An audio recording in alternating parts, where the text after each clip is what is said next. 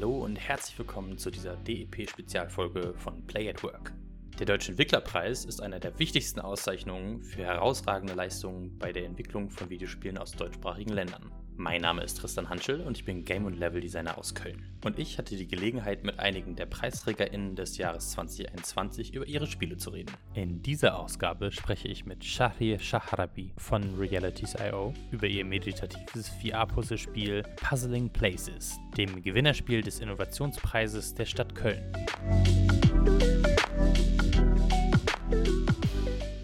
Hi Shah, wie geht's dir? Ganz gut, danke. Danke für die Einladung. Ja, ich freue mich total, dass du Zeit hast, denn äh, du und dein Teams von Reality.io, Realities.io, Entschuldigung, äh, habt ja beim DEP 2021 den Innovationspreis der Stadt Köln abgeräumt und zwar mit eurem Puzzlespiel Puzzling Places. Ähm, für die ZuhörerInnen, die jetzt noch nicht genau wissen, was das für ein Spiel ist, kannst du einmal erklären, worum es da geht? Ja, gerne. Uh, Puzzling Places ist ein Spiel für Quest, für uh, Virtual, Virtual Reality VR. Es geht um das Aufbauen von äh, realistischen 3D-Modelle über Zeit in dem Level. Und quasi, es ist halt ein Jigsaw-Puzzle-Spiel, aber in drei Dimensionen. Unser Fokus in dem Spiel ist es, äh, eine meditative Atmosphäre zu schaffen und äh, ein bisschen von, von diesen Umgebungen, die wir äh, in, dem, in dem Spiel als Levels haben, dem äh, Spieler mitzuteilen. Und ist auch gedacht für unterschiedliche Age Groups und für die ganzen Family. Äh, die Umgebungen, die du da erwähnt hast, die sind ja mit Fotogrammetrie quasi ins Spiel digitalisiert worden. Kannst du vielleicht auch kurz erklären, was Fotogrammetrie eigentlich ist und wie da so der Prozess von Idee zu, wir wollen jetzt diese Umgebung im Spiel haben, bis die ist dann fertig als Puzzle im Spiel funktioniert? Ja, Fotogrammetrie ist eine Technik, äh, wie du schon gesagt hast, äh, reale Orten auf der Welt äh, als dreidimensionelle Modell umzuwandeln. Äh, wie es funktioniert, ist, dass man nimmt viele Fotos von der Umgebung, die man gerne äh, haben will. Und das Algorithmen dann geht da durch und äh, aus diesen vielen Fotos macht er ein 3D-Modell. Ich werde jetzt nicht ganz viel in die Technik reingehen, von wie das genau funktioniert. Jeder, der sich interessiert, kann natürlich die ganzen Papers dahinter lesen. Aber äh, was halt interessant ist für, für unsere äh, Nutzung, aber in, insgesamt für, für VR, ist es, das wäre eine genaue Abbildung von der Umgebung. Und äh, das inkludiert noch die Beleuchtung und alles anderes, die man halt in diesem Moment da drinnen hat. Also man kann es auch sehen als ein dreidimensionaler Fotograf von der von dem Location. Und äh, für unseren Fall, wir haben äh, wir benutzen Fotogrammetrie seit Jahren schon in der Firma. Und bei Puzzle in Places, wir haben schon angefangen, einige von diesen Locations, die wir schon scannt haben, quasi äh, in mehrere kleine Teile zu schneiden, sodass die Spiele das halt zusammenpacken können. Bei uns ist das alles schon automatisiert, das heißt, äh, fast alles schon automatisiert. Das heißt, wir können einfach eine Model, die halt durch Fotogrammetrie hergestellt wurde, in unsere hausgemachte Pipeline reinschmeißen und dabei kommt eine geschnittene Model raus, die bereit ist, in Unreal Engine importiert zu werden. Und dann der Rest ist einfach das, das, das Spiel. Wie kann man sich das genau vorstellen? Also man kann ja Fotogrammetrie so auf verschiedenen, sage ich mal, Qualitätsstufen machen. Ich, mittlerweile kann man ja sogar schon Fotogrammetrie-Modelle mit dem Handy machen, mit einer DLR-Kamera oder auch mit Drohnen. Habt ihr da irgendwie eine Mischung aus allen oder geht ihr überall hin und habt eine Handkamera dabei? Wie kann man sich das vorstellen? Das sind ja auch Locations, die so über die Welt verstreut sind, die ihr da im Spiel habt, oder? Genau, also grundsätzlich, äh, wie du schon gesagt hast, äh, Handykamera oder DSLR oder Drohne, äh, Drohnen. Wir haben bis jetzt, glaube ich, ein paar Puzzles gehabt, die halt mit Handys sogar gemacht sind, aber Ach, grundsätzlich ist es eine Kombination aus DSLR und Drohnen. Nicht alles, die in unserem Spiel ist, ist von uns gecaptured. Mhm. Ähm, manche von den Puzzles sind auch von unserer Partner, die wir halt schon über die Jahre entwickelt haben, äh, haben die dann aufgenommen. Und äh, Genau, also es gibt unterschiedliche Art und Weise. Natürlich, wenn man das mit DSLR macht, äh, kriegt man die höchste Qualität. Aber heutzutage sogar eine, eine Kamera auf dem Handy hat dann relativ große äh, Sensoren und da kann man relativ gut Sachen scannen. Was natürlich nicht so gut geht, äh, wie man manchmal auf äh, sozialen Medien sieht, ist äh, diesen Apps, die halt Echtzeit die Sachen scannen. Da kommt die Qualität nicht äh, entsprechend, ist die Qualität nicht genug für unsere Anwendung. Aber wir nehmen die Bilder und wir bearbeiten die Bilder sowieso dem, auf dem PC, wo es mehr Processing Power gibt und äh, komplexeren Algorithmen laufen können. Jetzt hat man ja schon rausgehört, dass ihr euch als Team da schon länger mit dem Thema beschäftigt. Habt ihr euch im Studium kennengelernt? Ich glaube, ein paar von euch, die ich eingeschlossen haben, ja an der HTW studiert. Kannst du dazu ein bisschen was erzählen? Genau, also ich bin der Einzige eigentlich, der an der HTW studiert hat. Äh, wir haben, der, einer unserer Gründer, äh, David Finsterwalde, der hat äh, länger in Archäologie gearbeitet. Mhm.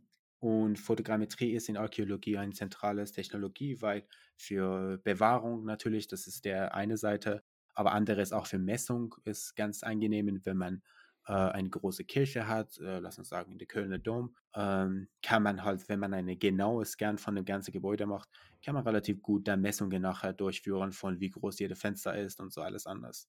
Äh, aber natürlich auch, äh, wie gesagt, der Cultural Heritage und Bewahrung. Da, da hat er lange gearbeitet und zu der Zeit, als dann VR rausgekommen ist, hat man relativ schnell festgelegt, dass VR und Fotogrammetrie einen sehr guten Partner sind, äh, dass es gut miteinander geht. Grundsätzlich, weil äh, VR benötigt so eine große Menge an äh, visuelle Assets, die sehr teuer zu produzieren sind, äh, sind. Und Fotogrammetrie kann eine große Menge an diesen Assets produzieren. Und ja, dann hat er angefangen daran zu arbeiten und dann haben sie die Firma gegründet und ich bin dann später dazu gekommen, als äh, Game Designer, also Programmier auch, aber habe hab mit einer äh, Game Design Background bin ich in die Firma reingegangen. Und wir sind grundsätzlich ein Tech-Unternehmen, mehr als ein Spielunternehmen. Also Spielunternehmen sind wir wirklich nicht. Aber wir haben seit Anfang an diese Mission gehabt, quasi, äh, weil alle, alle von uns sind irgendwie schon begeistert mit der Cultural Heritage und äh, diesen Location, die wir es kennen. Jede Location hat seine eigene Geschichte. Und wir sind alle begeistert mit den Geschichten von diesen Orten. Und wir sind begeistert mit, dem, mit der Vorstellung, diese Geschichten anderen irgendwie erzählen zu können, die selber nicht da hingehen können. Und der erste App von Realities heißt einfach Realities Fast auf Steam. Äh, da haben wir zum Beispiel die Kölner Dom auch scannt, äh, der, der innere Seite und die Türme und da konntest du rumlaufen eine Problem, das wir bemerkt haben, war, dass die Spieler, also die Zuschauer in diesem Fall, die konnten, die, die verbringen nicht genügend Zeit in dieser Umgebung. Die gehen einfach durch den Level und jede Objekt, also jedes Ziel, das wir dann setzen, erfüllen sie das sehr gut, aber verbringen nicht genügend Zeit, die, die verbringen nicht genügend Zeit in diese Location kennenzulernen. Und daher ist aus diesem Bedürfnis quasi eine Mechanik zu entwickeln, so dass die Spiele wirklich diesen Locations, die wir mühsam scannt haben, auch viele Geschichten zu erzählen haben, kennenzulernen, äh, ist dann die Puzzle standen, wo das Mechanik ist, wirklich anzuschauen, was gibt es auf diesem, diesem Ort und äh, wie sind die Verhältnisse zwischen die unterschiedlichen Gegenstände. Und ja, genau, und das ist halt quasi ein bisschen der Hintergrund von, von Puzzling Places und Realities.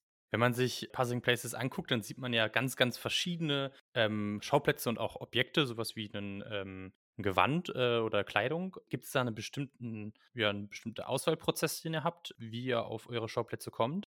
Äh, ja, genau. Also wir überlegen uns natürlich, was ist interessant für die Spieler zu, zu puzzeln. Das ist der eine.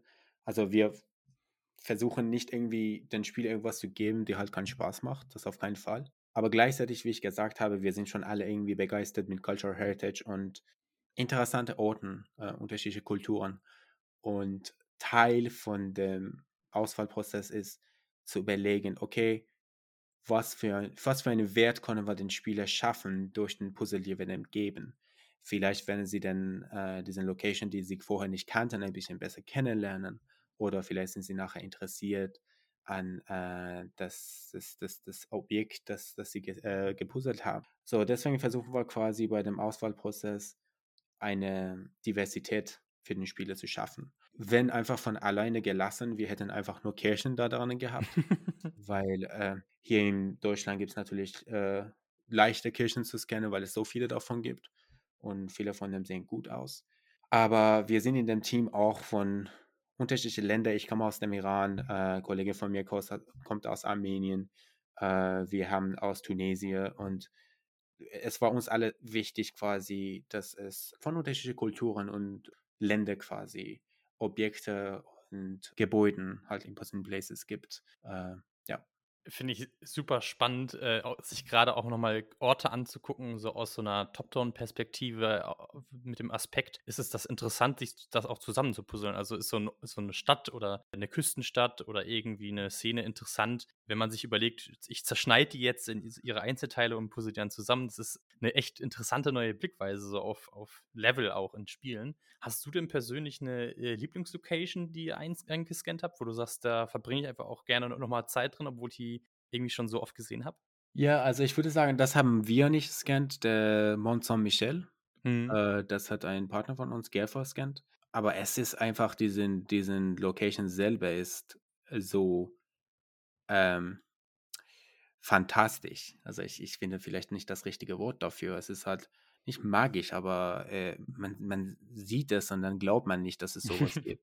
Er sieht aus wie aus so einem Herr der Ringe-Film, ne? Genau, sieht direkt aus wie ein Herr der Ringe-Film. Und eine Sache ist, äh, ich, ich bin da nie da gewesen, komme gehe ich definitiv in den kommenden Jahren. Aber ich habe das Gefühl, dass ich kenne den Ort schon sehr gut. Jede Straße und jede, jede Ecke und jede Gebäude, obwohl ich nie da war. Und das hat auf jeden Fall, es ist eine Wirkung, dass ich auch bei anderen Spielen auch gesehen habe dass nicht nur sie kennen den Location, nachdem sie gepuzzelt haben, sondern die haben auch eine persönliche Verbindung mit dem, mit dem Ort äh, durch das, das Puzzeln-Prozess. Aber ich würde sagen, mein Liebling ist definitiv äh, ja, Saint-Michel. Steht bei mir auf jeden Fall auch noch auf der Reiseliste. Das ist echt, glaube ich, da muss man mal gewesen sein. Was war denn so das äh, am Projekt, was euch am meisten Spaß gemacht hat? War das dann das Auswählen der Locations oder äh, das Design der Puzzles? Also gibt es da irgendwie spezielle Jigsaw-Mechaniken oder was, was, war da so das, was euch äh, oder dir vielleicht auch speziell am besten gefallen hat bei der Arbeit? Interessante Frage, weil äh, ich kann es so viel leichter beantworten, was problematisch war, als was Spaß gemacht hat. ich kann auch gerne damit anfangen. weil, also ich glaube, es ist halt einfach grundsätzlich, dass die in negativen Sachen so äh, prägend sind, also dass man damit anfängt und man kann sich leichter danach daran erinnern. Äh, ne, aber ich kann, ich kann sagen, was gut ge gelaufen ist. Also was zum Beispiel sehr interessant war, war, wir haben eine Open-Entwicklung gemacht. Wir haben äh, relativ früh in dem Projekt, wo wir gar nicht wussten, ob das es war so eine unserer ersten Prototypen, haben wir einfach äh, zum Spielen zur Verfügung gestellt, kostenlos auf SideQuest. Und da haben wir einfach relativ schnell tausende Spiele gehabt und die haben angefangen, uns sehr gute Feedback zu geben. Und noch zusätzlich darauf, dann haben wir mit einer Patreon-Campaign angefangen, nicht für, nicht für, um das Spielentwicklung zu finanzieren, aber eher einfach nur guten Feedback zu haben, haben wir dann ein Patreon angefangen und da ist das Patreon auch relativ schnell gewachsen zu so 1000 irgendwie Leute. Und das war eine andere Art von Entwicklung für mich, weil äh, so habe ich auf jeden Fall nie ein Spiel entwickelt, wo man hat eine Frage, ist diesem Thema wichtig genug, äh, um ein paar Wochen daran zu verbringen oder habe ich, habe ich richtige Entscheidungen ge getroffen, was, was Game Design angeht und was Interaktionsdesign angeht. Und wenn man eine sehr große Beta-Testing-Gruppe hat, äh, hat man so direkten Zugang zum, was wirklich für die Spiele wichtig ist. Und das hat auf jeden Fall mir am meisten Spaß gemacht, einfach nicht in diesem Limbo sein zu müssen, äh, wo man sagt, okay, ich habe jetzt ein paar, äh, ein paar Entscheidungen getroffen, es gefällt mir relativ gut, aber ich werde erstmal ein halbes Jahr herausfinden, ob, ob was ich entschieden habe überhaupt gut ist oder nicht. Das war, was sehr gut gelaufen ist. Äh, was, ich will nicht sagen nicht schlecht, aber was auf jeden Fall sehr große Herausforderung war, war, war waren alles, das halt neu ist für im VR. Also ich habe dann die Art Direction gemacht auch für, für das Spiel. Und da gibt es einfach so viele Unbekanntes. Und ich musste vergangenen zwei Jahren so vieles lesen von, von Architektur zu Gemälde, zum Theater, zum alles Mögliche, um einen Plan, einen guten Plan äh, haben zu können, wie, wie man die visuelle gestaltet im VR für unser Spiel. Und das war auf jeden Fall eine große Herausforderung, die wir vielleicht vorher nicht so gut einsehen konnten, weil wir nicht mal wussten, was man braucht für guten Art Direction im VR. Ja.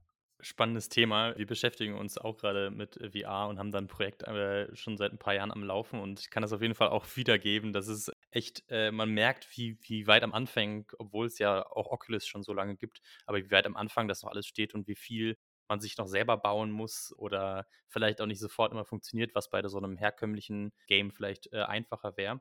Ähm, du hast ja schon kurz erwähnt, ihr habt auf äh, SideQuest quasi so ein ja, Open Access oder eine Alpha gestartet und seid dann, wenn ich es richtig äh, im Kopf habe, von SideQuest im App Lab gelandet und dann jetzt mittlerweile auch im Oculus Store. Also es sind ja so ein bisschen die, so die Stufen, die man durchläuft. Also SideQuest ist ja eigentlich diese inoffizielle Plattform. AppLab ist dann das Programm von Oculus und Oculus, Oculus Store ist dann das, was die User dann offiziell im Store stehen. Wie war da so die Journey? Ich glaube, ihr wart ja auch ein, eine der ersten Anwendungen, die von AppLab in den Store gekommen sind. War das auch eine große Herausforderung oder hat euch Oculus bzw. Meta da unterstützt? Ja, ähm, ja, the Journey war auf jeden Fall ganz interessant, äh, weil es ist Puzzling Places ist eine dieser Spiele, die sehr schwierig ist zu pitchen. Ähm, als wir angefangen haben, ganz am Anfang unsere Market Research zu machen, auf Steam die aller, aller schlechteste Tag war Puzzle. Also wenn du Puzzle geschrieben hättest als Tag für dein Spiel, sicherlich, das war's.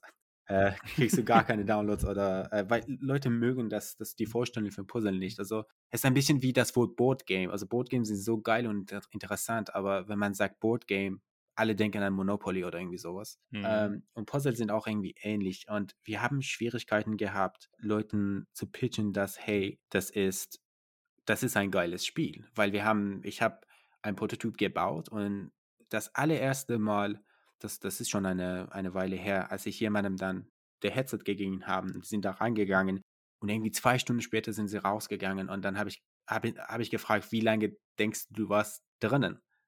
Und der meinte, ja, also keine Ahnung, 40 Minuten. Ich sage, nee, es ist zwei Stunden gewesen. Und ähm, überhaupt diesen 20 Minuten Markt, es war sel selten damals mindestens. Es gab nicht so viele Spiele, wo man überhaupt länger als 20 Minuten drinnen bleiben wollte. Jetzt inzwischen gibt es äh, mehr Spiele, wo man auch äh, länger bleiben kann, aber und das war zu der Zeit mir klar, dass es ein gutes Spielprinzip ist und es wird viel Spaß machen und es will viel Wert bringen zu viele Leute. Aber das war schwierig zu pitchen und wir haben das, das Gute an dem Sidequest war, wir haben die Zahlen gehabt.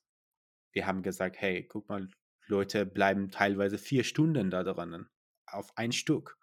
Und Leute kommen immer wieder zurück, um weiterzuspielen. Und äh, mit Patreon Teil von dem Grund, wieso wir überhaupt das, äh, wir wollten, dass die Leute dafür zahlen, obwohl das halt fast nichts für unsere Entwicklung war, was, was Finanzierung angeht, war einfach zum Zeigen, anderen zu zeigen, hey, guck mal, also Investoren oder, oder Meta in diesem Fall, dass Leute sind bereit, für viele Puzzle zu zahlen. Also das ist, das Produkt hat was.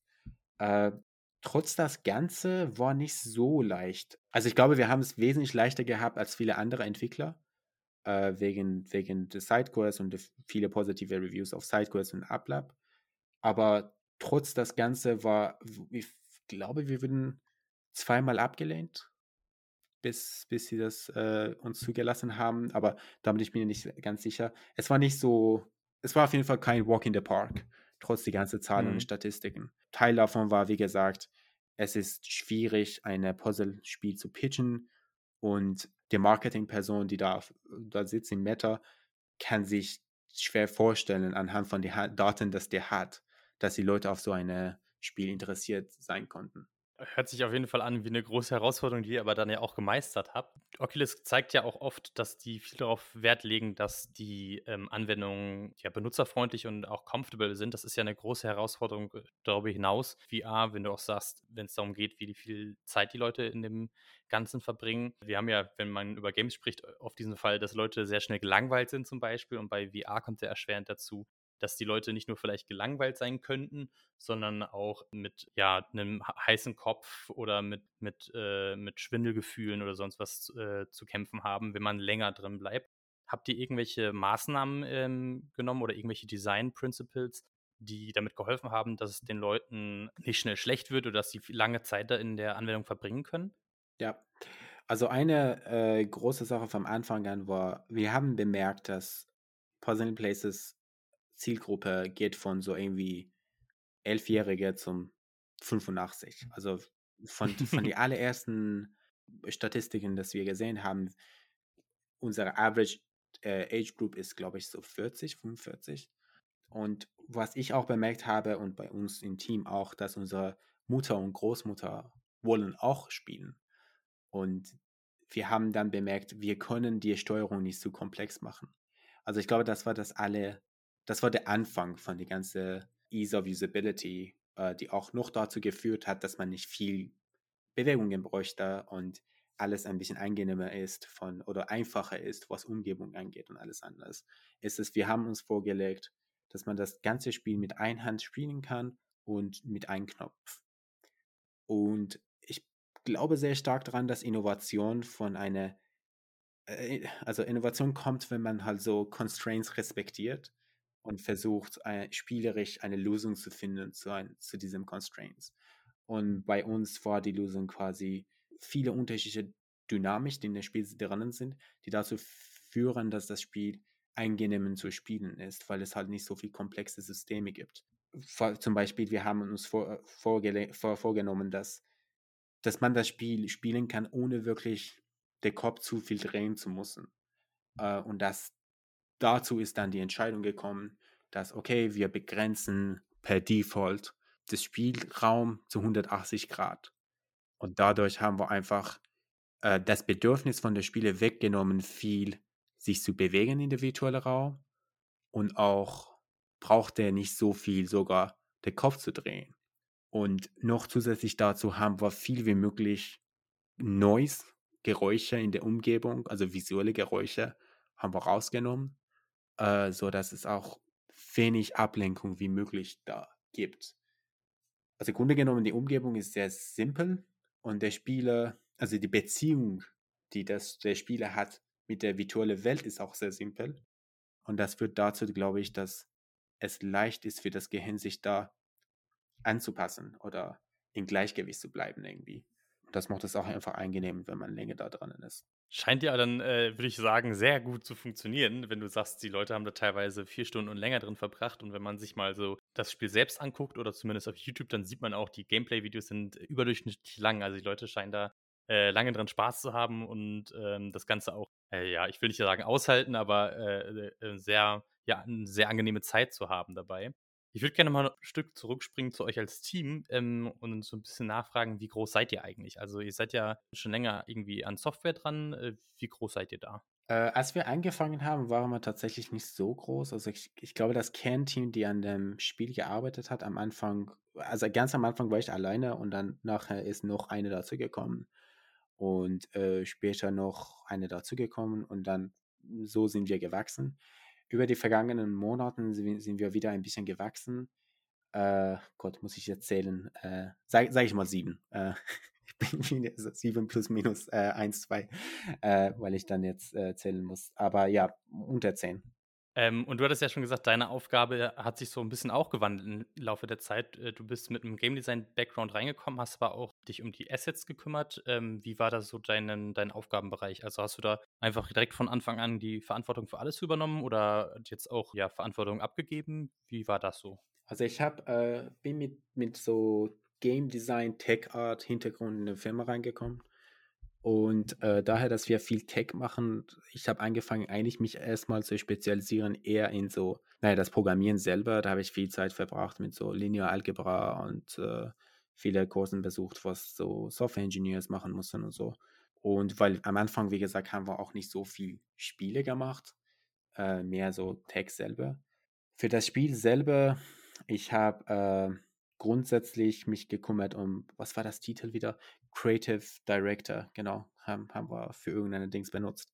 Äh, das ergibt keinen Sinn, wenn man so ein kleines Team hat. Äh, jeder macht ja viele unterschiedliche Sachen, aber ich habe grundsätzlich mich eher darum gekümmert, dass das Interaktionsdesign in dem Spiel, das Programmieren von dem Interaktionsdesign, der Art Direction und äh, alles an Tech Art und Game Design und so. Und ähm, für die Assets für die Assets selber haben wir tatsächlich jemand andere. Ähm, Azad, äh, der, der Kollege von mir, der hat die meisten Sachen gemacht, was das Bearbeitungen von der ganzen Fotogrammetrie, von, von Models zum gamefertigen, äh, gamebereiten Assets angeht, hat er gemacht. Äh, aber wir sind halt ein kleines Team, das heißt, jeder macht schon, jeder macht schon alles, äh, je nachdem, was, was Verfügbarkeiten angeht. Äh, und jeder kann fast alles machen, äh, außer Audio wir haben einen Audiodesigner und der macht sein eigenes Ding und äh, kein anderer kann, kann seine Aufgaben übernehmen. Ja, ich glaube, Audio ist gerade auch so ein Ding, dass, äh, wenn man äh, schon so viele Sachen ab äh, abdeckt, so von Department-Seite aus, dann ist Audio dann echt noch mal ein ein obendrauf. Da braucht man dann oft oftmals noch mal 'n Spezialisten für. Gut, das hört sich alles sehr, sehr gut an für die Leute, die jetzt Puzzling Places selber mal ausprobieren können. Ähm, das gibt's ja mittlerweile nicht nur für Oculus Quest, wenn ich es richtig gesehen habe. Für welche Plattform kann man es denn überall spielen? Äh, noch zusätzlich haben wir auf PlayStation gelauncht und, äh noch auf, äh, wie heißt der Platz, diesen, diesen chinesischen Headset Neo 3. Ja, genau, Neo 3, glaube ich, heißt es. Aber die Haupt äh, zwei Plattformen sind PlayStation VR und Oculus. Äh, auf Steam gibt es auch oder muss man über den Oculus Store? Auf Steam gibt es gerade nicht, auf PC überhaupt geht, geht es gerade nicht. Und äh, wir, wir sind daran interessiert, das irgendwann mal zu porten. Es ist immer die Frage von Kosten und äh, was die potenzielle Gewinne sind. Das äh, bringt mich auch direkt zum nächsten Thema. Und zwar äh, kannst du ein bisschen vielleicht was, äh, wenn du darfst natürlich nur, zu euren Zukunftsplänen sagen. Also gibt es jetzt noch mehr Location in der Zukunft für Puzzling Places? Kommen da jetzt immer wieder neue Puzzle Packs oder äh, macht ihr schon ein nächstes Spiel in VR oder geht ihr wieder komplett zurück zur Software und sagt, das war jetzt ganz nett mit dem Spiel, aber jetzt machen wir wieder was anderes? Wie sieht da so die Zukunft bei euch aus? Wir haben schon seit dem Release des Spieles äh, zwei neue Packs rausgehauen. Das sind äh, der Mars DLC oder MDRS DLC und äh, wir haben noch eine, eine äh, Variety Pack gemacht mit unterschiedlichen Puzzlestücke. Wir haben auch ähm, eine kostenlose Puzzle, also eine einfach hingefügt zu dem Base Game für das Christmas, äh, das Weihnachtsspecial. Äh, und wir werden einfach weiterhin das machen. Also wir haben offiziell überall gesagt, dass solange dass die Leute daran interessiert sind zu puzzeln, werden wir, naja, werden wir neue Puzzle machen. Der, Overhead von uns ist auch nicht so groß.